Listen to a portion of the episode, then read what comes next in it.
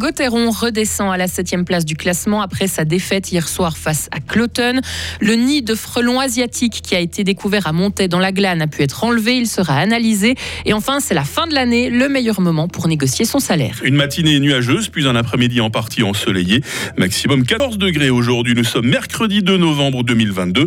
Lauriane Schott, bien le bonjour. Bonjour Mike, bonjour à toutes et à tous on commence par Gauthieron qui s'est couché sur une défaite. Hein. Oui, puisque hier soir, les Dragons ont perdu 3 à 1 contre Cloton.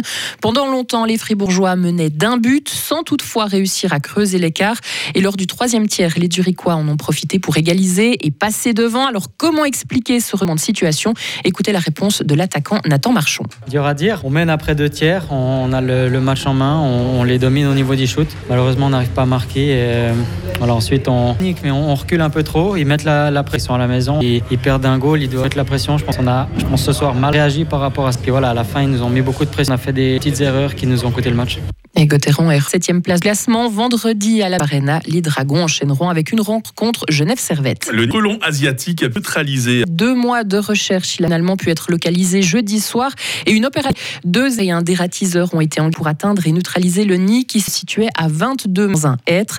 Le nid sera maintenant analysé scientifique à en apprendre plus sur cette espèce invasive tue d'abeilles. Comment demander une augmentation de salaire alors La fin de l'année approche. Pour beaucoup, c'est donc l'heure des entretiens. On aussi d'évoquer son salaire. Mais alors, comment bien négocier?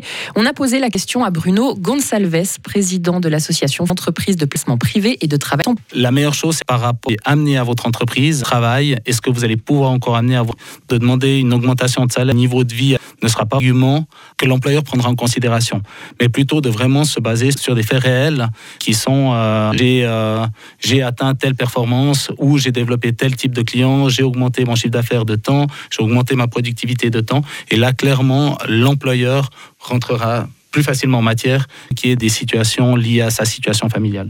Et si vous n'arrivez pas à obtenir une meilleure rémunération, vous pouvez aussi demander d'autres avantages. Il y a des avantages sociaux qui peuvent être euh, très intéressants. Ça peut être tout à coup de pouvoir bénéficier de la LPP cadre, qui donne euh, accès à des meilleures conditions euh, sociales.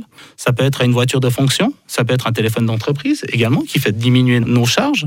Ça peut être une place de parc au centre-ville, descendre de 50, centage non négligeable certificat de travail ou entretien annuel, retrouvez tous les conseils de Bruno Consalves dans notre éclairage de 7h30. À l'étranger, la Corée du Nord a procédé à de nouveaux tirs de missiles, au moins 10 selon l'armée sud-coréenne. Pour la première fois, l'un d'eux serait tombé près des eaux territoriales sud-coréennes, ce qui a occasionné une alerte au raid aérien sur une île du pays. Les habitants de cette île ont également reçu l'ordre d'évacuer. En réponse, l'armée sud-coréenne a affirmé avoir tiré trois missiles air-sol de précision dans les eaux près de la ligne de limite du Nord. Séoul a déclaré que le pays répondra sévèrement à toute provocation de Pyongyang.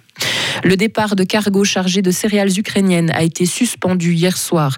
Vladimir Poutine exige des garanties que ce couloir de navigation ne sera pas utilisé pour attaquer la flotte russe.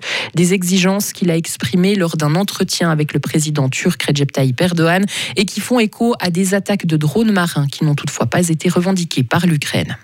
La police est intervenue au Brésil pour lever certains barrages routiers qui se sont multipliés dans le pays après l'élection de Lula à la présidence.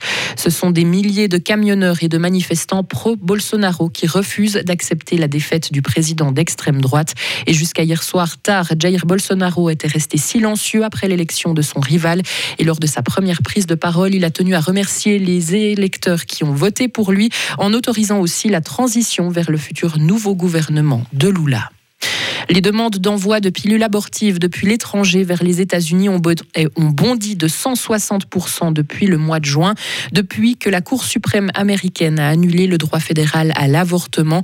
Les demandes viennent principalement de femmes vivant dans les États qui ont complètement interdit les avortements, comme la Louisiane, le Mississippi ou encore l'Alabama, selon une étude publiée dans une revue scientifique.